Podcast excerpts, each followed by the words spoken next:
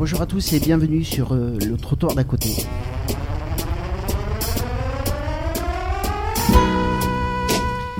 Emmaüs Connect a réalisé une étude fin 2015 sur la question du travail social et du numérique. Les conclusions sont sévères. Le sujet n'est pas prioritaire, ne fait l'objet d'aucune politique d'établissement et s'accompagne de réticences et de résistances motivées par des questions éthiques et des questions de transformation des modes de comportement professionnel. Le travail social passerait-il à côté de la révolution numérique ou se contenterait-il de la subir? Quelles sont les conséquences de cette révolution? Comment peut-il revisiter ses fondamentaux à l'aune de ces nouveaux outils? Trois invités nous accompagnent tout au long de cette émission, je vous les présente tout de suite. Émission durant laquelle vous retrouverez le Je dire de Julien Pernaud, la chronique de Dôme, le carnet sonore. À la technique et la réalisation Julien Pernaud, Nathalie Aubry et Christophe Roqueplan. Aux questions Hervé Laude, Dominique de Pléchin, Eric Santamaria. Le trottoir d'à côté depuis Let's à Paris, c'est parti.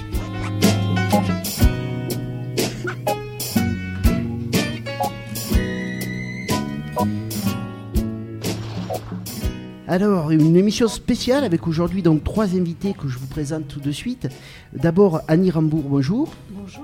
Alors, vous êtes référente commerciale à Inno3Med, euh, l'entreprise qui commercialise le phoque Paro, un robot utilisé dans les établissements de soins, essentiellement avec des personnes atteintes de maladies d'Alzheimer et de troubles apparentés, et vous êtes distribué à peu près dans 30 pays.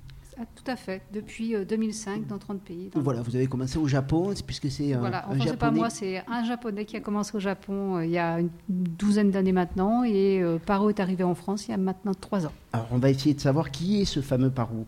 Didier Dubasque, bonjour. Bonjour. Alors, vous êtes un, blogueur connu des travailleurs sociaux. Vous êtes aussi membre du Haut Conseil en travail social et de son groupe centré sur la question du numérique et des enjeux de son usage dans le travail social.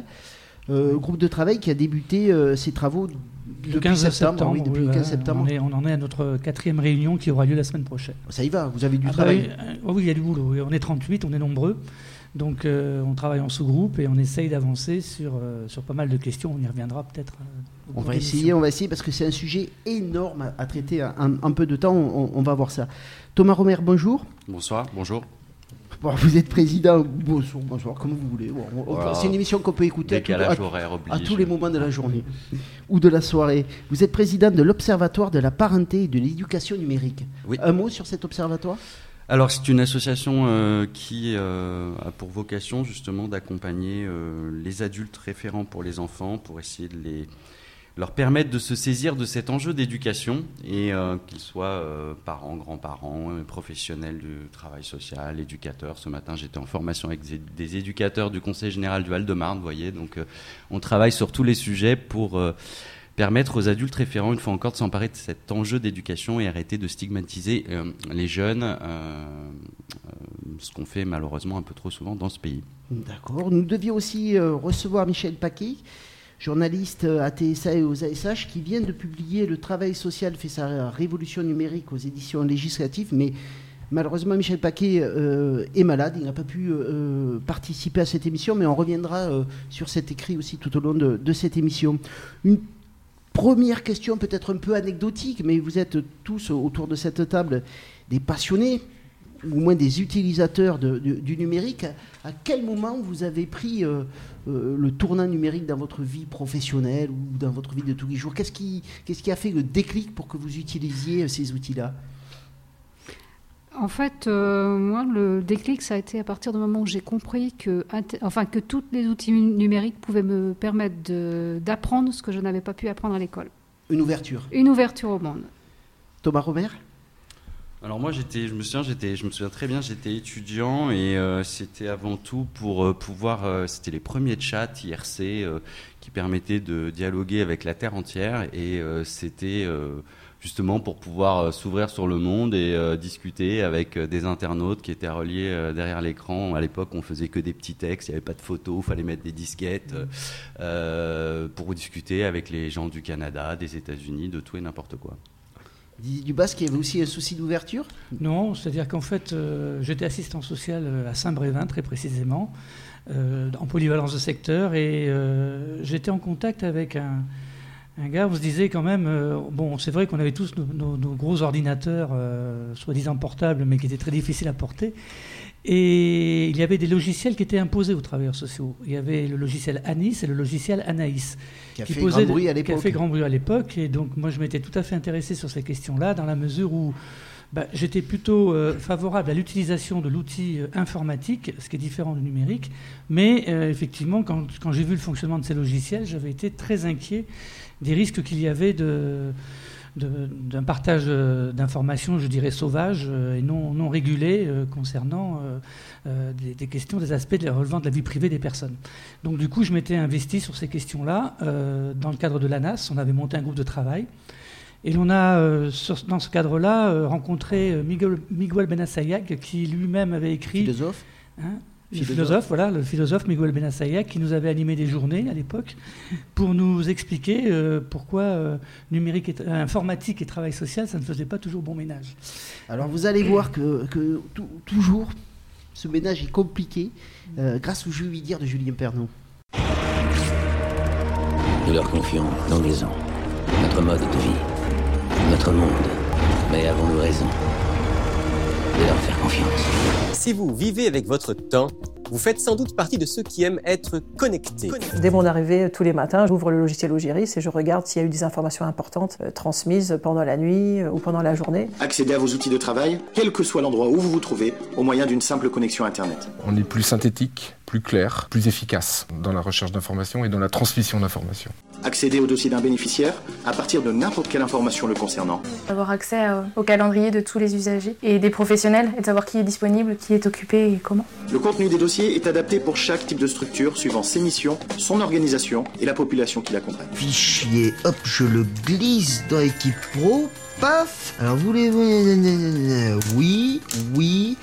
Merde j'ai fait non. En fait, ça nous a obligés à travailler ensemble. Et puis, ça nous a obligés aussi, en fait, à une rigueur. Et c'est un vrai changement de pratique. Bernard Bernard Ouais Comment tu fais une fois que t'es dans le système? Bah, euh, j'en sais rien. Attends, euh, on va regarder dans le document qu'ils nous ont envoyé. Ah voilà. Alors, chaque site sera équipé d'un serveur 6 canaux XT2 connecté par le réseau Ethernet Gigabit, Gigabyte, au système de stockage C-Change TM via la passerelle X-File Software. Ouais, ça va vachement nous aider, ça. ça. On est des travailleurs sociaux, on a le déploiement de Gasper qui pousse les agents des centres médico-sociaux à se mobiliser. Ce logiciel informatique permet d'enregistrer toutes les demandes du public dès lors qu'il consulte un travailleur social. C'est pas la technique en elle-même qui est nocive, c'est l'usage qu'on en fait. Ce que craignent également les grévistes, c'est la perte de la confidentialité des entretiens et la mise en commun de données personnelles à l'ensemble des agents. Dans les entreprises, on, sait que ces outils-là sont devenus des outils de flicage, des outils qui mettent la pression de harcèlement. On est des, instruments de, de dispositifs on n'est pas dans de l'accompagnement, on n'est pas dans de l'écoute, c'est pas notre métier. Et le problème, là encore, faut pas jeter le bébé avec l'eau du bain. C'est-à-dire que ces nouvelles technologies ont quand même complètement transformé le monde du travail. Mais qui dit le contraire? Et voilà, non, non parce qu'il y a aussi. Les spécialistes ont décrit ce qu'on appelle le technostress, c'est-à-dire le stress de ces nouvelles technologies, de la formation, de la communication. Crainte. Nous ne te voulons aucun mal, aucun mal. Les robots ne mentent jamais. Les robots, ça n'a jamais rien apporté aux hommes. Le Japon. Prophétisé il y a un demi-siècle par l'auteur américain de science-fiction Isaac Asimov, nous sommes au point de départ d'une nouvelle ère de relations entre l'homme et la machine. La robotique, c'est la technique par excellence. C'est celle qui reproduit le savoir-faire humain. Je m'appelle Nao. Je suis un robot humanoïde imaginé en France. Depuis quelques années, les robots thérapeutiques comme Paro ou physiques comme Robert, le robot brancardier, apporte un fort soutien à la main-d'œuvre humaine médico-sociale. L'idée, c'est vraiment de venir aider, assister, plutôt que de remplacer l'humain, et justement de permettre peut-être à l'humain de se concentrer sur les relations humaines et de laisser le reste euh, aux, machines. Je suis tellement moins fort que les robots qu'on voit au cinéma ou dans les livres, mais moi au moins j'existe. Une révolution, la révolution des robots est en marche et la France a tous les atouts pour y participer. Roméo? Que veux-tu que je fasse? Les médecins, les personnes âgées, les ergothérapeutes, les gérontologues, tous ces gens-là nous disent une assistance robotique sera utile, vous priverez personne de travail, vous ne ferez qu'améliorer le confort des personnes âgées. La grande différence, c'est qu'ils ne font pas de pause, non pas de week-end, pas de congé et travaillent aussi la nuit. Je reste à ta disposition. C'est très gentil. On ne peut pas penser une machine quelle qu'elle soit ou un produit quel qu'il soit sans ses revers. Oui, tu veux qu'on essaie? Je veux qu'on essaye. Il faudra qu'on aille chez l'orthophoniste ensemble. Merci. Une fois par semaine, On va chercher le plafond. Super. aux côtés du personnel soignant, Au milieu. c'est le robot qui mène les activités. Excellent. C'est du tissu, du tissu 3D. Donc Que euh, veux-tu que je fasse? Je voudrais que tu te taises une seconde. C'est très bien ce, ce robot. Celui qui a trouvé ça, ben, chapeau. hein. Eh ben, les robots auraient du mal à se plier. c'est Je reste à ta disposition. Ouais, bah, je te remercie. Je me dépêche. Dans beaucoup, vous verrez alors. Commande raid. Non, non, non. Stop. Arrête-toi. On fera ça plus tard. Stop. Stop. Que veux-tu que je fasse? Stop. Stop. Stop. Stop. Stop. Stop. Stop. Stop. Thomas Romer, vous avez passé l'après-midi avec les travailleurs sociaux. Alors, est-ce qu'ils sont plus réfractaires que les autres euh, à cette révolution numérique? Est-ce qu'on est encore dans un village gaulois, les travailleurs sociaux? Et puis, euh, en, en réaction à ce qu'on vient d'entendre. Alors moi, c'était un cas un peu particulier parce qu'il s'agit de, de personnes qui travaillent à l'aide sociale à l'enfance et qui sont eux qui analysent les choses plutôt à travers les usages euh, qu'en ont euh, les jeunes et les difficultés que ça leur pose de grille de lecture dans leur quotidien et de degré d'intervention ou non. Donc c'est vraiment là qu'est la gageur. Euh, Donc c'est un cas un petit peu encore différent de ce qu'on vient de ce qu'on vient d'entendre. C'est pas l'outil en tant que tel, c'est les usages qu'en s'arrêter là-dessus un peu plus tard, ouais. les, les enfants. Euh, donc, euh, bah, moi, le constat que je fais à chaque fois, c'est toujours un problème de grille de lecture. Ça a été dit euh, dans le dans le, dans le petit sujet à l'instant, euh, c'est pas les outils qui posent problème, c'est l'usage qu'on en fait. Et c'est une vraie question de fond. Et concernant l'appréhension qu'en ont les adultes, quels qu'ils soient, c'est vraiment juste une question de manque de. En fin de compte, on se rend compte, moi, plus j'avance sur ce sujet, je me rends compte que quels que soient les adultes, ils ne se sentent pas légitimes pour intervenir. Là, je parle, vraiment dans la dualité enfant, euh, enfant enfin ado et, et, et, euh, adulte référent. Il y a un- une perte de légitimité euh, qui s'explique souvent à chaque fois par la même chose, à savoir. bah, pour la première fois dans l'histoire de l'humanité, on a des outils qui ont été créés par des adultes et qui sont plus, et non pas mieux, plus utilisés par les enfants et les adolescents. Voilà. Oui, je, je dirais même que ça a complètement renversé le, le rapport qu'on a à nos enfants qui sont euh, plus experts que nous. Expert au niveau technique, euh, voilà. Et le problématique, c'est qu'il ne faut pas s'arrêter à la technique. C'est souvent un refuge pour les adultes pour ne pas s'emparer des sujets et euh, ne pas s'emparer du sujet d'éducation que représente à l'heure d'aujourd'hui le numérique. Alors, il y a une certaine fascination euh, autour de ces outils. hein. Ils sont considérés euh, comme étant euh, le- la preuve de la modernité, du modernisme, d'une façon euh, nouvelle de travailler, comme si l'on réinventait euh, une nouvelle façon de vivre quasiment. Ça va Alors, tout changer, quoi. Ça Voilà, va ça va nous changer de le monde. résoudre Alors, tous les problèmes. Vincent Meyer dit pas tout à fait la même chose. Il dit qu'effectivement, on est face à, à une mutation importante de, de l'humain face à ces outils et, et qui, qui- qui, effectivement nécessite d'y réfléchir. Or, le propre des travailleurs sociaux, c'est de poser la question du sens. C'est pourquoi on me demande de faire ça, pourquoi je vais agir de cette façon avec telle personne, et pour faire quoi, et comment. Alors, euh, donc du coup, à partir du moment où on commence à se poser ces questions-là, on voit bien que finalement, beaucoup de monde est agacé, puisque finalement, on, ne devrait utiliser les outils, on n'a pas besoin de réfléchir. Il y en a d'autres qui pensent pour nous, ce sont les GAFA, hein, ils nous facilitent la vie, ils sont dans la logique de nous, mettre dans des systèmes, je dirais, d'assistance, puisque Google aujourd'hui nous dit, c'est c'est plus le service d'accès à l'information qui est important, c'est l'assistance. Or, l'assistance, assister, aider, soutenir, c'est quand même du domaine aussi du travail social, un peu encore. hein. Et donc, euh, du coup, euh, la question euh, qui, peut se poser, c'est qu'il peut y avoir des peurs de professionnels qui soient des peurs, euh, je dirais, peu rationnelles. Pour nous, c'est de rendre les choses rationnelles, de voir ce qui est problématique, ce qui ne l'est pas et ce qui est utile.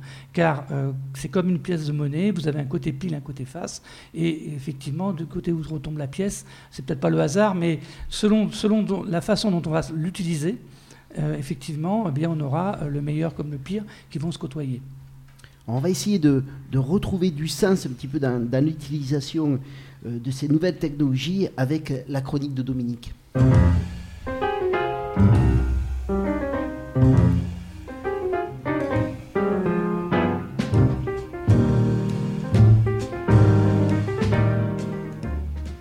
Alors, le développement de la technologie numérique va-t-il révolutionner le travail social? Pour le philosophe Bruno Teboul, si l'ère numérique va redessiner les métiers et en faire disparaître une multitude, ceux du travail social seront relativement protégés de ce qu'il nomme l'automatisation des réponses apportées aux besoins.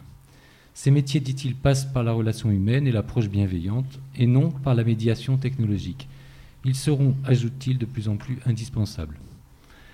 Pourtant, les questionnements à propos des technologies numériques se concentrent souvent sur la façon dont elles viennent modifier notre humanité et les rapports humains. On y dénonce en effet les changements qu'elles introduisent dans le rapport à l'usager, la question de la confidentialité, celle d'une nouvelle forme d'exclusion pour ceux qui n'en ont pas l'accès et la maîtrise. On y relève également la peur d'un formatage de l'action, l'impact de la trace qui viendrait par trop la comptabiliser et priver ainsi le travailleur social de sa créativité. On peut penser là à la manière dont les technocrates s'en emparent pour rationaliser et rentabiliser les organisations. S'y ajoute également l'emprise de la culture de l'écran chez les jeunes et les questions soulevées par leur accompagnement dans ce que d'aucuns appellent la rue numérique. Dans cette phase propice aux expérimentations et à l'arrivée de nouveaux acteurs, techniciens ou industriels mobilisés par les enjeux d'une nouvelle économie, favorisés aussi par la démultiplication et la délocalisation des espaces de relations, on entend encore le risque de la mise en place de nouveaux pouvoirs. Souvent, les professionnels peuvent se sentir dépossédés de leur mode d'action et de leur savoir ils sont encore souvent inégaux en matière d'accès et de maîtrise de l'outil numérique. Il y a peu de formations et ne sont pas toujours impliqués dans la réflexion et la mise en place des outils. A l'inverse, des formes de progrès sont indéniables. L'accès et l'appropriation de l'information, la mise en réseau, de nouvelles médiations, de nouvelles formes d'apprentissage et de relations propices aux évolutions et au mieux-être. Alors nous sommes bel et bien dans une phase nouvelle, bouleversée par une perte de repères, voire de maîtrise sur nos pratiques, et par la découverte des possibilités parfois extraordinaires de ces nouveaux outils. Deux mouvements semblent ainsi s'opposer. C'est comme si un nouvel acteur venait s'inscrire dans la relation. Difficile encore d'apprécier le positif du négatif. Il est cependant probable qu'une nouvelle forme d'humanité soit en train de naître avec les nouvelles technologies. Qu'est-ce que l'homme? s'interroge Michel Serres. Pour lui, ce n'est pas la première fois qu'une révolution technique entraîne de profonds changements. Cette fois, les nouvelles technologies, nous dit-il, permettent d'externaliser vers des machines de nombreuses fonctions proprement humaines, comme la mémoire, le raisonnement, l'imagination, voire même, comme le montre l'usage du phoque paro, l'affectivité. Alors, qu'est-ce que l'homme? Pour lui, il se définit aujourd'hui essentiellement par son passé, le fait de savoir d'où il vient et d'avoir pu mettre à jour le tronc commun et les branches de ses origines, donc par le lien et les différences qui nous caractérisent et font de nous des êtres uniques. Quant à ce qu'on gagne, voici ce qu'il en dit. Si l'ordinateur contient notre tête, notre mémoire, notre faculté de raisonnement, notre imagination, il nous reste, dit-il, à devenir intelligent.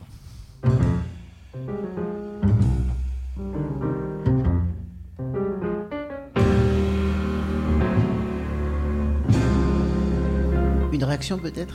Euh, Non, mais j'adhère à tout ce qui a été dit. C'était euh, d'un esprit euh, synthétique et limpide très agréable à écouter. Monsieur Dominique, vous reviendrez donc la prochaine fois. J'ai envie de faire un commentaire quand même parce que euh, qu'est-ce que nous nous disions? Vous savez, il y a eu un rapport. On avait, j'avais travaillé dans le cadre du Conseil supérieur de travail social il y a maintenant plus de 15 ans, et on avait euh, produit un rapport sur les nouvelles technologies et le travail social. On n'appelait pas ça numérique, on appelait ça nouvelles technologies. Elles étaient nouvelles. Euh, c'était le gros ordinateur et les données numériques. Et dans ce que vous dites, il y a quand même un certain nombre de choses, effectivement, sur la gestion, par exemple. Nous avions essayé de chercher ce qui, ce qui distingue la machine du, professionnel. Et nous avions dit à l'époque, alors je ne sais pas si c'est encore euh, valable, mais je pense que c'est intéressant de, se le rappeler, c'est que l'humain, il sait gérer l'incertitude. Il sait gérer, il sait gérer s'il n'a pas forcément de réponse, et il va émettre des hypothèses et comment vous dire ça, dans la relation à l'autre, il va se construire un chemin qui euh, ne peut pas être mécanique. Le deuxième élément, c'était la disparition du contexte, c'est-à-dire qu'en fait, nous apprenons effectivement, avec notre passé, notre histoire, euh, à prendre en compte le contexte. Ce contexte disparaît. Maintenant, ce, ce sont les faits bruts et il faut tout de suite répondre avant même d'avoir expliquer, éclairer le contexte. Et ça, c'est le, propre du travailleur social, c'est travailler la question du contexte. Et puis l'humain est compliqué quand même. Il est une chose et son contraire. Vous savez, c'est Gainsbourg, Gainsbar, euh, Renaud Renard, c'est-à-dire le meilleur et le pire, c'est-à-dire que la personne la plus, la plus fragile peut être un véritable tyran domestique, c'est-à-dire celle que l'on veut aider, c'est-à-dire les facettes de personnalité qui sont extrêmement complexes et multiples. Et dans ces cas-là, eh bien, l'humain en face, il faut bien qu'il ait un autre humain pour comprendre ces mécanismes-là. La machine ne va pas forcément le décoder. Une chose et son contraire, c'est compliqué. Alors, pour construire cette émission, on, a eu euh, Maya partir et on s'est demandé à un moment qu'est-ce qu'on évoque quand on parle de révolution numérique? Et puis assez vite, on s'est dit il faut peut-être qu'on reprenne des lignes du travail social en général. Une première, c'était autour de la question de l'informatisation forcée, portée par une rationalisation de moyens. C'est des choses qui sont entendues dans d'autres contextes avant l'informatique. Et puis aussi la question du contrôle et du contrôle social. euh, qui est une vieille question euh, inhérente euh, à, la relation d'aide et qui est réinterrogée là par la, puissance, on va dire, de- des outils numériques. Comment vous réagissez-vous sur ces questions d'inquiétude autour d'un contrôle social nouveau, euh, 2.0, on va dire? Vous parlez au niveau de, de l'échange des données, etc. etc. par Notamment, exemple, ouais. des, des usagers. Bah, dans ce qui, déjà, je voudrais rebondir sur ce qui a été dit, euh, si vous me permettez. Euh, je pense que, alors, néanmoins, il y a des choses qui ont été dites il y a, il y a quelques instants euh, sur la, la rue numérique, sur la- les nouvelles technologies. C'est assez amusant d'ailleurs qu'on parle toujours de nouvelles technologies euh, 25 ans après. Euh, ce qui prouve quand même qu'il y a une fracture générationnelle, je pense, euh, en tout cas dans la manière dont elles sont perçues, même si en effet les progrès euh, continuent. Oui, c'est ça, ils sont, euh, ils sont continuels. ces sont continuels et par rapport à ce qui vient juste d'être dit, notamment, ça me faisait penser à, à- à- voilà, à, à l'intelligence artificielle qui néanmoins commence déjà à venir empiéter sur ce terrain-là. Avant de venir, je lisais un article très intéressant. Aujourd'hui, là, Google vient d'annoncer qu'une intelligence artificielle qu'ils avaient créée venait d'en créer une autre par elle-même, encore plus intelligente et supérieure au cerveau de l'homme. Euh, donc, c'est-à-dire que l'intelligence artificielle génère déjà des, fait déjà des petits qui dépassent euh, nos moyens de réflexion euh, euh, et notre capacité à émettre ces messages à caractère informatif et de réflexion. Donc en effet, ça bouscule, ça questionne, ça méritera forcément un encadrement, une régulation, sinon tous les romans d'Orwell, etc., qu'on qu'on imaginait être de la science-fiction n'en seront bientôt plus, et pour sur certains aspects, ils ne sont déjà plus. Euh, donc, et s'il y a bien en effet une dimension qui mérite qu'on prête vraiment beaucoup plus d'attention, selon moi, en effet, c'est tout ce qui touche au, caractère social. Euh, dès qu'on met un peu d'humanité, euh, et, de, relations humaines, ça, ne doit rester que des outils facilitateurs de notre quotidien. Mais vous savez, euh, l'arrivée de l'imprimerie avait inquiété tout autant, et l'imprimerie a permis d'écrire la Bible, mais aussi Mein Kampf. Oui, puis je pense que l'intelligence artificielle n'est pas encore en capacité de, de supplanter l'intelligence émotionnelle. Alors, il y a cette question du contrôle dont on a parlé, mais- et puis il y a une question aussi importante que vous souleviez déjà en 2001 euh, dans cette étude du Conseil supérieur du travail social, euh, Didier Dubasque, c'est la question de la confidentialité. Euh, question d'actualité, puisqu'il y a peu, euh, l'ANAS a, a- a mis en avant des soucis euh, informatiques au SIAO 75 avec une faille du système informatique. Comment on peut se confronter à cette question de la confidentialité dans le travail social à partir de ces nouveaux outils Alors pour la petite histoire, il faut savoir que le président de la NAS, euh, euh, Joran est aussi un ancien informaticien. Donc il connaît très bien euh, tout ce qui concerne l'arrière-plan du, des systèmes, les algorithmes et tout ça. Et c'est vrai que euh, nous avons, euh, il ne faut pas qu'on devienne des informaticiens, mais c'est quand même une plus-value de comprendre comment un système se met, euh, se met en place parce que euh, les systèmes ne sont pas neutres. C'est-à-dire que si l'on veut garder de la confidentialité, on a tout à fait les moyens de le faire. Si l'on veut effectivement partager à tout va, on a les moyens également de le faire. C'est-à-dire qu'en fait, la décision est bien prise à un endroit. Moi, j'ai contribué à la mise en place d'un système informatique sur mon département, en Loire-Atlantique. Nous avions décidé à l'époque, et c'est toujours le cas, de limiter le partage d'informations. D'abord, il n'y a, pas- les écrits euh, de, récit, de l'ordre du récit, qui restent des outils bureautiques, utilisés par les outils bureautiques, mais nous avions décidé de limiter l'information à, l'équipe de travail, c'est-à-dire 4, 5, 6 personnes. Quand on est maintenant dans un hôpital, si c'est pour qu'un millier de professionnels puissent avoir accès à des informations euh, dites confidentielles, voire médicales, c'est vrai que ça pose question. Donc il y a un vrai débat qui est quand même présent sur le fond. Maintenant, euh, c'est-à-dire qu'il peut y avoir des pratiques extrêmement différentes d'un département à l'autre, d'une structure à une autre. On avait découvert, par exemple, que beaucoup d'hôpitaux n'avaient jamais déclaré leur fichier à la CNIL. Euh, donc la CNIL est remis le nez dedans. On a besoin d'un régulateur, d'une régulation. Maintenant, on sait aussi que la régulation a ses limites et, les moyens de la CNIL sont quand même limités. Mais il n'empêche que cette question, elle se pose toujours. Moi, je, crois qu'elle se pose toujours. Maintenant, il ne faut, pas, euh, faut pas non plus euh, s'arrêter de penser parce que tout est dangereux, parce qu'on on partage. Donc non. Non, euh, il faut, voir ça. Alors, on peut, lire, on peut, lire, justement dans le livre blanc que la réponse de l'État est peu audible en matière de numérique. Qu'est-ce que.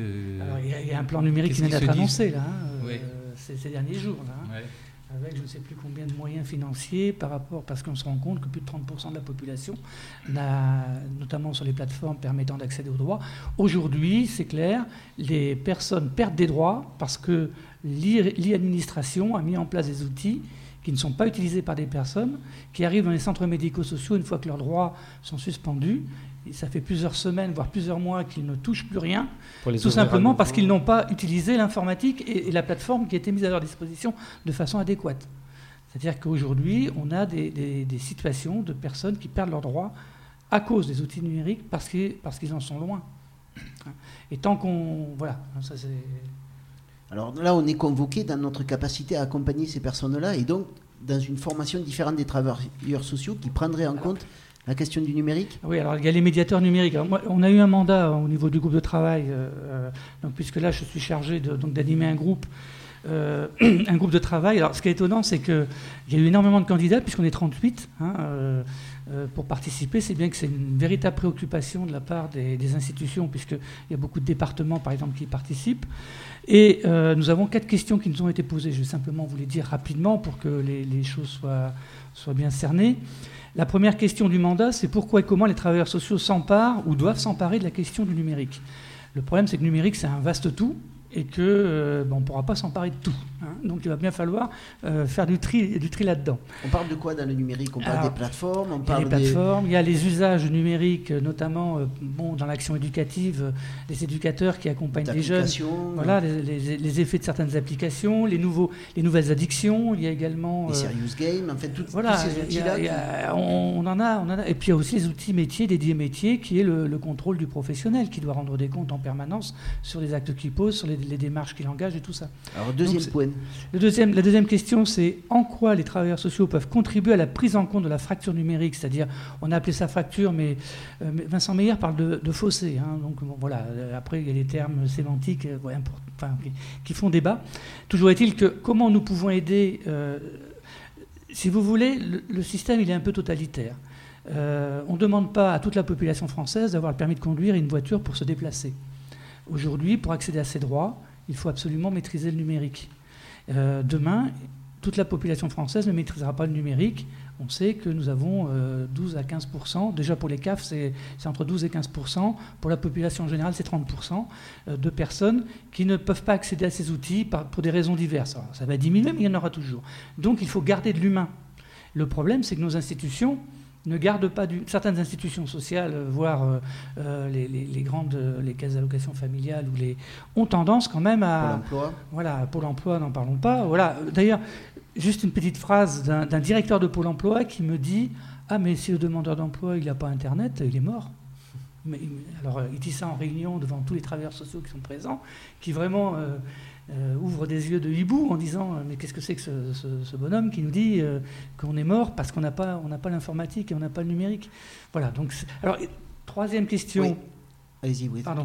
Troisième. question comment le travailleur, les travailleurs sociaux peuvent contribuer à accompagner les personnes à l'usage du numérique? Et la quatrième quels bénéfices les travailleurs sociaux peuvent tirer des outils? C'est-à-dire qu'on essaye de qu'on essaye également de voir différents champs sans être dans un, dans un immense tout, à partir des pratiques déjà engagées par les professionnels, parce que les professionnels ne nous ont pas attendus pour, euh, engager des pratiques numériques, en fait. Alors, Thomas Romer et, Annie Rambour, est-ce que vous avez le sentiment que les travailleurs sociaux se posent les bonnes questions? Où il en manque là dans, dans la liste de Didier Dubasque?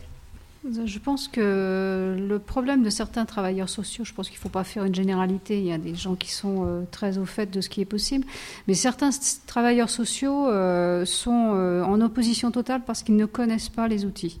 Donc c'est, on est dans l'humain, donc tout ce qui est numérique, tout ce qui est informatique, tout ce qui est robotique, c'est non, il n'est pas question, on doit travailler sur l'humain. Et c'est vraiment dommage hum, qu'ils ne fassent pas justement le, premier pas d'ouvrir la porte, de voir ce qui se passe avant de juger le, la pertinence ou non d'ailleurs de, l'outil, quel qu'il soit. Thomas Romer. Alors, il s'avère que j'interviens aussi avec mes équipes pas mal dans les CAF en ce moment et qu'il y a une vraie réflexion euh, autour de parce qu'on parle d'inclusion numérique. En effet, comme vous le disiez, il y a des gens qui sont exclus de, de tout cela. Et en même temps, je trouve que c'est le bon moment pour se poser la question. Moi, je trouve euh, que le numérique est la notion essentielle, c'est le rapport au temps. Ce sont des outils qui bousculent notre rapport au temps. Et je constate partout où je passe, quel que soit le sujet, qu'on soit dans la protection de l'enfance, qu'on soit dans l'accompagnement des publics, euh, des usagers, etc., il y a un, énorme besoin de remettre un peu d'humain au milieu de tout ça et surtout de prendre le temps de parler de ces sujets. On ne prend plus le temps d'aborder les sujets et de, et de prendre du recul. Et moi, c'est un peu le discours que j'essaie d'essaimer un peu partout. J'entendais l'autre jour notre secrétaire d'État au numérique qui veut mettre du numérique partout, du numérique partout, du numérique partout. Il est bien gentil, mais en attendant, euh, sur le terrain, ça suit pas. Et euh, derrière, il y a des questions de fond à se poser et surtout de, reprendre le temps de discuter, tout simplement, de, remettre, de libérer, ce que j'appelle libérer la parole. Et il y a un vrai besoin, et y compris chez certains travailleurs sociaux, de pouvoir justement libérer cette parole autour de ce que euh, on évoquait tout à l'heure comme étant un peu une dictature et qui est par moments euh, pas loin euh, d'être une dictature. donc il faut prendre le, prenons le temps, prenons le temps de discuter avant de nous ruer sur le tout numérique. Je suis un, un, geek, un passionné numérique, mais je trouve que voilà, il est important de, remettre un peu de temps et d'échange autour de tous ces enjeux. Hervé En tant que passionné de numérique, effectivement, c'est pas pour rien que vous, vous, y êtes intéressé et que vous venez maintenant ouvrir des espaces pour les professionnels euh, sur les questions que ça pose. Vous parlez notamment de deux vecteurs possibles d'exclusion de danger. Il y a des thématiques comme la violence, la pornographie, la radicalisation qui n'ont pas entendu le numérique pour exister. Mais quel traitement euh, y apporte le numérique et quel paradoxe ou euh, développement pose le numérique dans ces trois champs-là, par exemple? Bah, typiquement, euh, le numérique, si on prend un sujet que je connais bien, sur lequel je travaille maintenant depuis un certain temps, la pornographie en ligne, pornographie en ligne par rapport à la protection de l'enfance, le numérique a complètement changé le modèle économique. Comme souvent, donc on est passé d'un modèle payant à un modèle gratuit. Donc qui dit gratuit dit obligation de générer du trafic, qui dit obligation de générer du trafic dit facilité d'accès pour qu'il euh, y ait de plus en plus de trafic. Euh, donc euh, du coup, ces fameux tubes qui pullulent sur la toile, les YouPorn, etc., on sont dans cette logique de de mettre des images de plus en plus violentes et de plus en plus trash pour attirer le chaland et euh, certains euh, n'hésitent pas, notamment aux États-Unis, à revendiquer, à s'autoproclamer euh, étant le principal vecteur d'éducation sexuelle des enfants et des adolescents. Donc, après ça, moi, la, seule question que j'ai envie de me poser par rapport à ça, c'est qu'est-ce qu'on veut laisser à nos enfants, tout simplement. Là, je pense qu'on est en ce moment à la croisée des chemins. On entend en ce moment énormément de polémiques autour des réseaux sociaux, des GAFAM qui sont de plus en plus critiqués, montrés du doigt, parfois de manière assez injuste, parfois à bon escient. Moi, ça me fait amuser, le, ça m'amuse beaucoup les repentis en ce moment chez Facebook. Je sais pas ce qui se passe chez Facebook, ils sont tous repentis. Euh, bon, c'est comme si on et en même temps avec des propos qui euh, qui sont euh, qui sont assez ahurissants parce que c'est comme si on allait on allait dire on allait demander aux, héritiers de Peugeot de, de, de, faire amende honorable par rapport au nombre de morts qu'il y a sur les routes chaque année. donc c'est on est un peu dans le ridicule et en attendant on réfléchit pas. Donc moi c'est ce qui me dérange et je trouve que par rapport à ces sujets, notamment de la violence et de la protection de l'enfance, il y a des vrais enjeux. Et euh, quand j'entends les décisions qui viennent d'être prises aujourd'hui, euh, notamment par notre ministre de la Justice, Madame Belloubet, euh, qui, annonce, qui annonce dans le cadre d'une réglementation européenne sur les données personnelles, vouloir aller un peu plus au nom de la protection de l'enfance, vouloir inciter les gamins à s'inscrire à partir de 16 ans sur les réseaux sociaux. Bien sûr, ils vont le faire, hein, ça c'est une certitude. Ils s'inscrivent, alors c'est interdit au moins de 13 ans, et ils s'inscrivent déjà à partir de l'âge de 8 ans, et puis là, on va leur demander de s'inscrire à partir de 16 ans, ça sera interdit, sauf autorisation parentale. Et donc, où on parle de protection des données personnelles, on va donc demander aux parents d'envoyer une carte d'identité, de la photocopie de la carte d'identité de leurs enfants aux GAFAM. Enfin, on marche sur la tête. Euh, donc euh, c'est euh, c'est donc voilà une fois encore pour moi l'expression de la déconnexion de nos politiques, des, hommes et femmes politiques sur ces sujets qui sont complètement déconnectés de la réalité de ce que vivent les familles, de ce que vivent les travailleurs sociaux et les Français. Juste, je voulais faire un écho juste à une petite expérience que je connais et j'aimerais que vous en disiez un mot autour de la question sur la pornographie. Les travaux que vous êtes en train de mener là pour la réalisation de courts métrages avec des acteurs du X, histoire de remettre un peu euh, de sens et de distance euh, avec euh, le fictionnel et la réalité. Bah, en effet, j'ai, sorti une étude que j'ai faite avec l'IFOP au mois de mars dernier, histoire quand même de chiffrer les choses sur la consommation de pornographie chez les mineurs en France. Et bon, les, résultats sont ce qu'ils sont. et du coup, je me suis posé la question de la raison pour laquelle, notamment les adolescents, étaient en quête de réponses, allaient aller voir ce type de contenu. Euh, et pour certains d'entre eux, c'est tout simplement parce qu'ils n'ont pas les réponses aux questions qu'ils se posent sur l'éducation sexuelle et affective, sur ce qu'est euh, la relation, etc. L'éducation sexuelle et affective étant ce qu'elle est dans ce pays. Euh, du coup, bah, j'ai essayé de me dire bah, comment est-ce qu'on peut aussi faciliter une naissance, un embryon de dialogue dans les familles par rapport à ces questions-là, notamment dans et je pense que la question de la sexualité n'est pas quelque chose de simple à aborder. Et du coup, j'ai essayé de déplacer le curseur. Alors, c'est une tentative, hein, euh, c'est juste de dire, bah voilà, s'il y a des acteurs et des actrices porno qui s'adressent aux parents et qui disent, voilà, nous, on travaille dans un sous-genre fictionnel. Quand on fait des scènes, bah, c'est pas la réalité. D'ailleurs, il y a un monteur, il y a un truc, il y a du trucage, il y a un maquilleur, il y a un preneur de son, exactement comme dans n'importe quelle fiction. Euh, bah, ça peut, selon moi, déjà permettre d'aborder le sujet euh, juste à travers le prisme du décryptage des images et non pas de la sexualité, ce qui peut être un tout petit peu plus simple euh, pour euh, certains adultes pour rentrer dans le vif du sujet. Je voudrais revenir sur cette question de, la peur du, fichage. en, réfléchissant un instant sur toutes les applications qu'on a vues arriver autour des, autour des sans-abri, notamment Entourage ou Open Maraude. je voulais savoir comment vous réagissez à ces types d'applications qui font appel aussi à l'action du, grand public pour venir accompagner euh, des, personnes en situation de, de difficulté. Est-ce qu'on peut craindre à travers ça une ubérisation du travail social? Moi, personnellement, je ne crois pas du tout à l'ubérisation du travail social. Mais bon, apparemment, euh, il y a une inquiétude forte qui est exprimée, tout simplement parce qu'on mélange un peu les choses. C'est-à-dire que le travail social, ce n'est pas uniquement l'acte de solidarité avec son voisin. Ce n'est pas parce que quelqu'un vous tend la main et que euh, vous allez lui mettre une pièce ou euh, un croissant que vous avez fait du travail social. Alors, on peut dire que c'est du travail social dans, dans une relation sociale, mais le, le, travail social tel qu'on l'entend professionnel est, un, est autre chose c'est-à-dire c'est la construction de, quelque chose entre deux personnes, un professionnel et une personne qui a généralement une demande ou qui, s'il ne l'a pas, va, la susciter, et, qui travaille sur du temps, sur de la réflexion, sur de l'analyse et tout ça. Donc en fait, euh, je ne suis pas du tout convaincu qu'il y ait une ubérisation.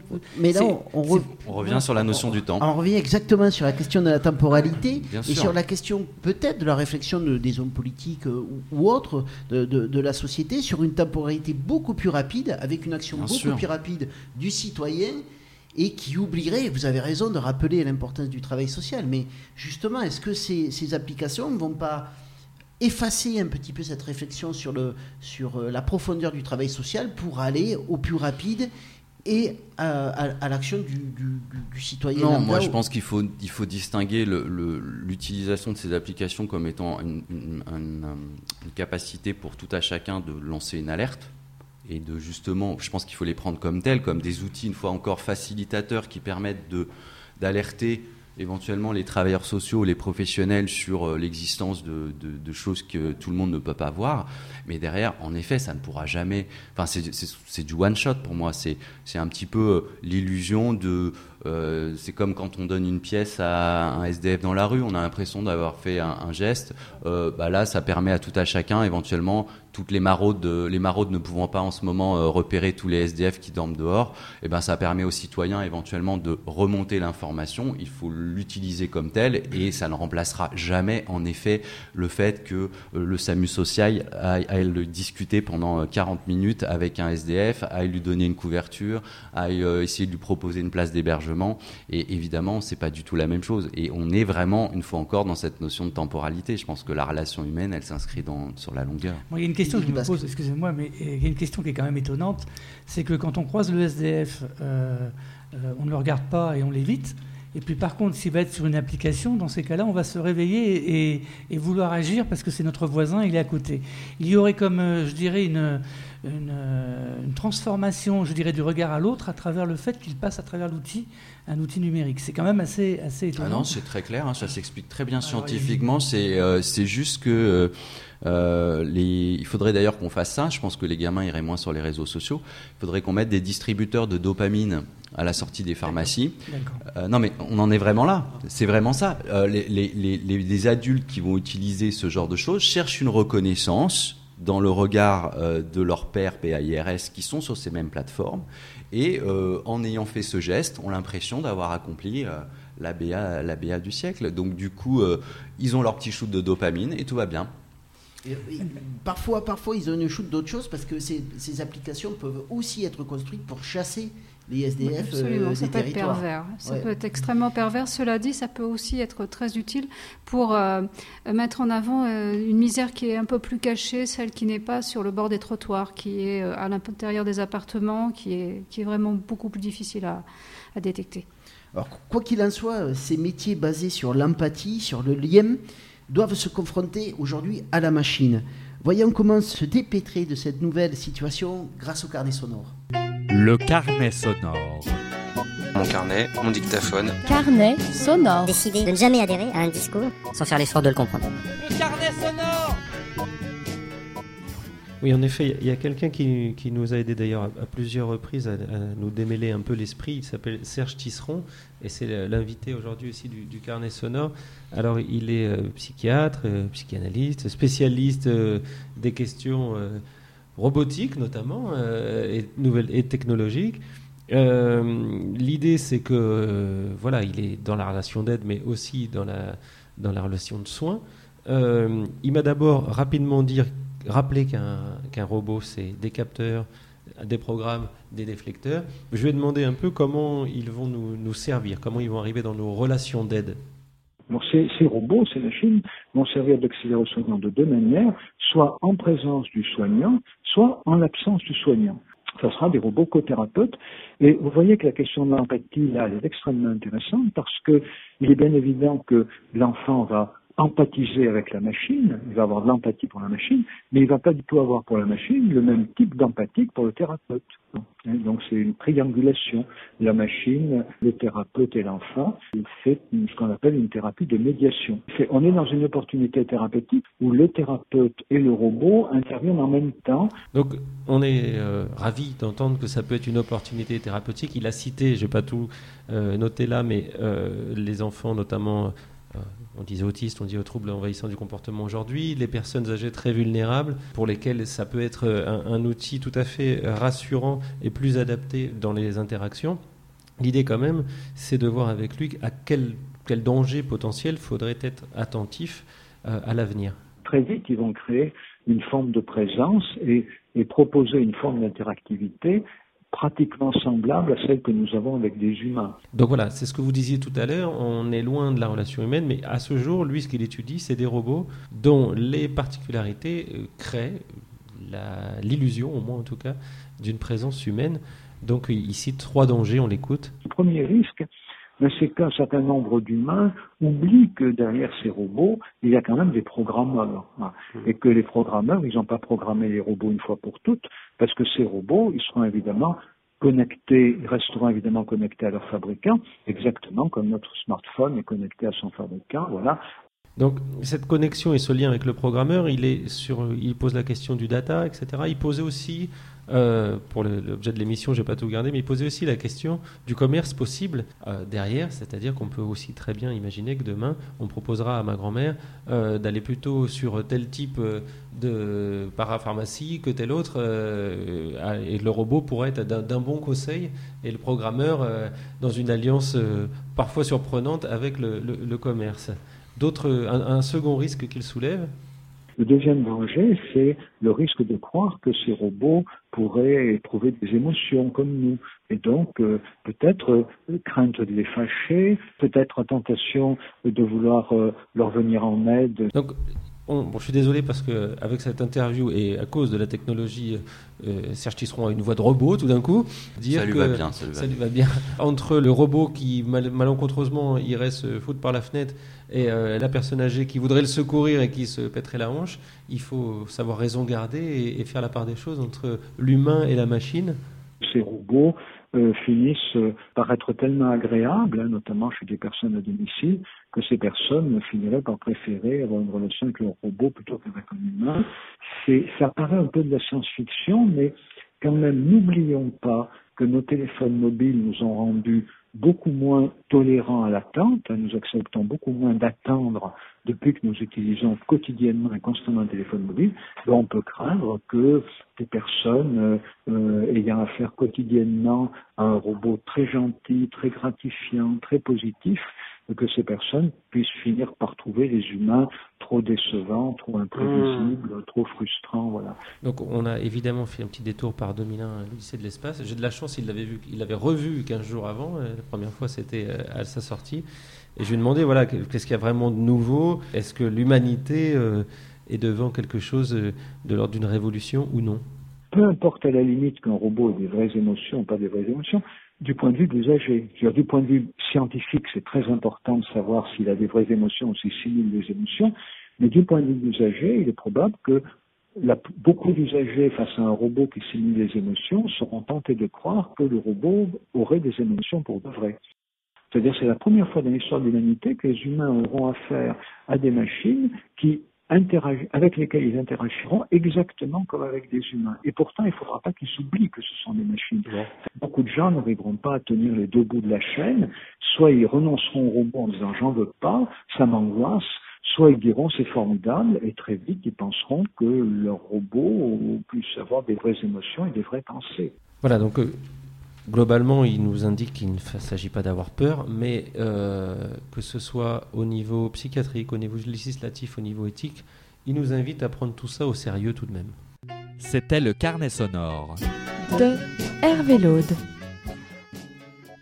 On se, tourne, on se tourne vers vous, évidemment. Ah. Comment, comment le robot Paro travaille toutes ces questions? Alors, euh, Paro, on a, on a vraiment une, une chance euh, immense avec Paro, c'est qu'il n'enregistre rien il ne retient rien. C'est vraiment euh, de l'instantané et il n'y a pas de, traces dans son programme, si ce n'est le fait en fait qu'il va s'adapter au vocabulaire qu'on va utiliser avec lui. Donc il va, entre guillemets, mémoriser certains mots qui vont lui être dits euh, assez régulièrement. Euh, par exemple, on lui dit souvent T'es mignon, t'as de beaux yeux, t'es gentil, euh, tu pleures, tu es content. Et donc ces mots-là vont pour lui devenir des mots qui vont le faire réagir plus fortement que d'autres mots qui sont moins habituels dans le vocabulaire des personnes. Donc ça c'est la première chose. J'ai vraiment la chance de travailler avec un robot qui n'enregistre rien, qui ne filme rien euh, et puis deuxième point, c'est que c'est un robot avec lequel on demande aux, accompagnateurs, aux soignants, systématiquement d'être présents. Ce n'est pas un objet qu'on dépose pour avoir la paix. Et ça, c'est vraiment euh, pour moi le, je dirais le l'essence même de l'utilisation de ce robot. Justement, à quoi sert ce robot? Alors, Comment on l'utilise? Ce robot était en fait à l'origine créé pour euh, venir en substitution de la médiation animale au Japon. Faut savoir qu'au Japon, les animaux vivants n'ont absolument pas de possibilité de rentrer dans les, dans les établissements médico-sociaux. Euh, donc un ingénieur euh, s'est quand même penché sur la question qu'est-ce qu'on pourrait faire pour remplacer la médiation animale, tout simplement. Il a donc euh, pendant dix ans développé ce robot en réfléchissant à quel animal utiliser et puis comment est-ce qu'il doit réagir. Donc c'est un, un, outil qui est en fait bourré de capteurs, mais des capteurs qui vont simplement réagir en fonction de la pression, donc des capteurs tactiles. Donc ça va être l'intensité de la caresse, la vitesse de la caresse, euh, la pression exercée, euh, des capteurs qui vont analyser la voix, est-ce que je suis triste, gai, est-ce que je parle, est-ce que je parle pas, et puis aussi euh, des capteurs de lumière et un capteur de positionnement dans l'espace en fait qui lui permet de savoir comment il est tenu, maintenu. Voilà, mais aucun enregistrement n'est effectué par ce robot. Didier Dubasque et Thomas Romer, comment vous réagissez à cette construction robotique de l'empathie? Bah, J'aimerais qu'on parle des robots sexuels, hein, euh, parce que on, là c'est l'empathie poussée à son paroxysme, dans la mesure où euh, il y a certains, ça existe déjà au Japon, euh, mm. et qu'on parle justement, il y a certains chercheurs qui se questionnent maintenant sur la disparition, pourquoi pas de l'espèce humaine, avec l'arrivée des robots sexuels, puisqu'on aurait, on aurait pu besoin de d'avoir d'accouplement pour pérenniser l'espèce humaine si on a un robot qui nous dit tout le temps oui. Euh, donc, euh, euh, c'est peut-être fatigant. Hein. pour le robot, oui, sûrement. Donc, euh, on va peut-être avoir d'ailleurs l'apparition de mouvements euh, défense des robots féminins, défense des, droits des robots. Euh. On va arriver à des syndicalismes de robots, vraisemblablement. Je crois que déjà, il y a même des gens qui réfléchissent dessus. Non, moi, je trouve, à partir du moment où ce sont des outils, une fois encore, et là, visiblement, c'est un outil, j'avais regardé un petit peu avant de venir, qui semble répondre à, à certains besoins, à certains manquements, et qui présente des garanties en termes voilà, d'accompagnement, le fait qu'on y mélange aussi un outil avec de l'humain. Moi, je trouve ça formidable si ça apporte un peu de, de bonheur et de, et de bien-être à des personnes qui en avaient besoin. Euh. Didier Dubasque. Il y a quelque chose qui me gêne quand même, c'est quand vous dites euh, euh, j'ai de la chance parce qu'il n'enregistre rien. Ça veut dire que vous allez avoir un concurrent qui va enregistrer et qui fera peut-être quelque chose de plus performant. Parce que justement, en ayant enregistré les datas, il va être en capacité de proposer des services supplémentaires ou des choses comme ça. voyez Donc en fait, on est quand même toujours dans une zone de risque, euh, même si pour l'instant, ce risque-là n'est pas, présent dans, votre, dans, le produit que, que vous proposez. Qui, qui, J'ai vu, effectivement une démonstration, c'est assez convaincant, et on voit bien les réactions des personnes. Moi, ce que je crois, c'est que toute technologie génère sa propre problématique. Et la question, c'est est-ce que les humains vont être capables de gérer et de répondre aux problématiques que vont poser les outils qu'ils créent? C'est-à-dire qu'en fait, euh, on va être euh, tellement séduit et tellement embarqué que l'on risque de ne plus avoir de regard critique, voire d'analyse, pour fixer des limites ou pour essayer de se poser la question de, jusqu'où va-t-on? Parce qu'il va arriver un moment, à force d'apprendre à l'intelligence artificielle, euh, on va avoir des robots qui vont nous dire, d'ailleurs je crois qu'il y avait une démonstration, qui était euh, mais vous allez nous dominer. Euh, bah oui, si vous si vous ne maîtrisez pas bien le robot qui répond, si vous ne maîtrisez pas bien, effectivement, nous risquons de vous dominer. Hein, donc en fait, euh, si vous allez sur Internet, hein, il y a des démonstrations en ligne de, de, robots qui... vous ne savez pas si vous parlez avec une personne ou avec un robot. Hein. Justement, la, parole mécanique, elle a disparu. Annie Rambourg, comment, comment vous travaillez, comment l'entreprise travaille avec les professionnels, justement? Alors, quel, quel, lien vous avez avec eux Parce que c'est un nouvel acteur qui rentre dans le travail social, l'industriel, qui amène ces outils-là. Alors, il y a d'abord euh, un appel euh, curieux, je dirais, de, professionnels, d'un groupe de professionnels. Et euh, le, premier travail qu'on fait, c'est qu'on vient le présenter en équipe pluridisciplinaire pour que les professionnels puissent faire une idée sur l'objet. Ensuite, on va le présenter à quelques résidents, quelques bénéficiaires, hein, suivant le, type de le type de d'établissement en fait hein, qui, est concerné. Et à ce moment-là il y a des observations qui sont faites par les professionnels et qui sont spontanées. C'est-à-dire sans travail euh, de préparation, on a des personnes qui ne verbalisaient plus, qui se remettent à parler, on a des personnes qui sourient, qui rient, parfois aussi des personnes qui pleurent, hein. ça, ça arrive également. Et il y a aussi euh, des expressions d'empathie euh, auprès du, du, robot qui sont assez peu communes avec des personnes particulièrement isolées par leur maladie.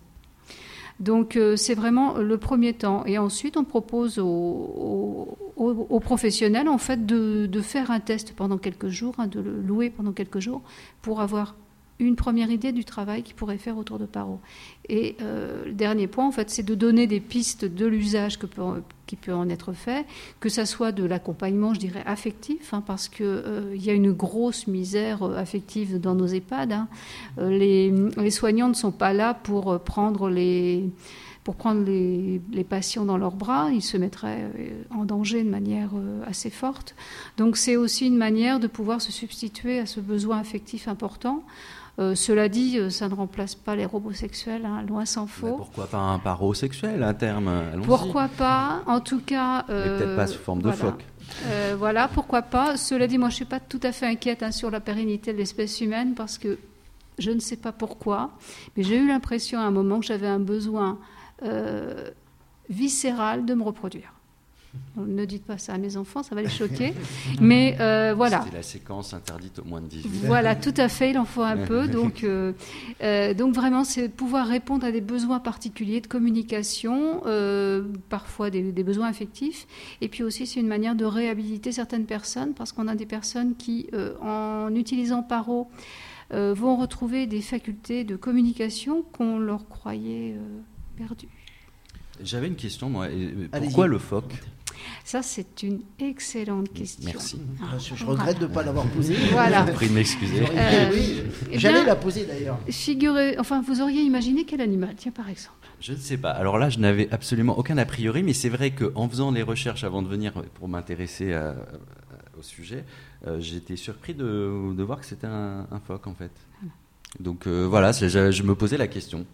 Bon, alors admettons un chien, un chat, quelque chose comme ça. Bah, ça bah, en France, probablement. Oui, probablement. domestique. Euh. Voilà. Alors le souci, c'est que si vous posez un chien ou un chat sur la table, là, euh, à votre avis, que va-t-il se passer? Alors, il va tomber, en tout cas, il va peut-être sauter, il, va peut-être venir vers vous. Moi, je sais que je vais éternuer, je suis allergique. Mais... Voilà, vous êtes allergique, euh, donc ah vous allez éternuer. vous allez vous attendre à ce qu'il se passe quelque chose avec ce chat ou avec ce chien. C'est quelque chose qui vous est commun, donc vous avez des attentes. Avec un phoque, euh, si vous avez eu l'occasion d'en côtoyer, ah, un bébé phoque, euh, c'est assez peu probable. Alors, il y en a un petit peu en baie de Somme. Hein. C'est très sympathique à voir, mais ils sont généralement très très gros. Hein. Ce ne sont pas des bébés phoques. Hein. Mais le bébé phoque, en fait, si on en a vu, c'est à la télé. Il est bien tranquille sur euh, la banquise. Il attend que maman vienne euh, pour la prochaine, le prochain ravitaillement, et c'est tout. Donc, il ne bouge pas. Donc, en fait, le choix du phoque, c'était ne pas avoir d'attente et puis aussi ne pas avoir de crainte de morsure, de griffure. Voilà, c'est un, un animal qui est plutôt neutre qui est plutôt sympathique hein, au demeurant, et puis pour lequel on a de la curiosité, pas d'attente démesurée. Mais on voit un petit film euh, qu'on peut voir sur Internet, justement, euh, dans une EHPAD, une personne avec le phoque paro et à la réminiscence de, son chien ou de son chat, je ne sais plus, qu'il avait, qu'il avait eu dans sa vie. Et donc il y a une image quand même qui peut venir à un moment donné se poser sur, euh, absolument, mais je... cet animal qui est, familière. absolument, mais moi je pars du principe qu'on on laisse les personnes imaginer. Oui, c'est euh, intéressant. Peut-être qu'en écoutant cette émission, nos auditeurs vont imaginer euh, le travail social de demain. Enfin, il y, a encore beaucoup de questions qui se posent suite à, notre émission. Un, mot, vous êtes plutôt optimiste, vous êtes plutôt inquiet? Un mot. Attentif. Didier Dubas. Euh, ah, je, je, voulais simplement dire qu'il y avait trois typologies de travailleurs sociaux. Il y avait ceux qui étaient prudents, qui regardaient les choses se faire et qui allaient progressivement, ceux qui étaient effectivement très opposés, et puis ceux qui fonçaient dedans et qui, qui n'avaient aucun regard critique non plus. Et, vous êtes situé où? Au milieu. Vous êtes situé au milieu, voilà. Thomas Romer. Moi, j'aime bien euh, toujours, euh, face à ces sujets, citer Arthur Miller qui disait euh, Si l'homme ne, ne, façonne pas ses outils, les outils le façonneront. Donc je pense qu'on en est là. Tout est dit. Thomas Romer, l'Observatoire On le trouve. euh, On le trouve euh, sur internet euh, www.open-asso.org. Didier Dubasque, votre blog? Euh, bah, euh, euh, dubasque.org, je crois que c'est tout. J'ai mis, mon nom parce que je savais pas quoi mettre. Annie, Annie Rambourg, pour avoir euh, tous ces petits films autour euh, de ce phoque, on, va sur quelle adresse? foc-paro.fr. Eh ben voilà. Et pour réécouter les émissions du Trottoir d'à côté, on va sur trottoirdà-côté.fr. Je vous souhaite à tous de bonnes fêtes euh, de fin d'année. Merci d'être venus. C'était le Trottoir d'à côté et ça fait du bien de se parler.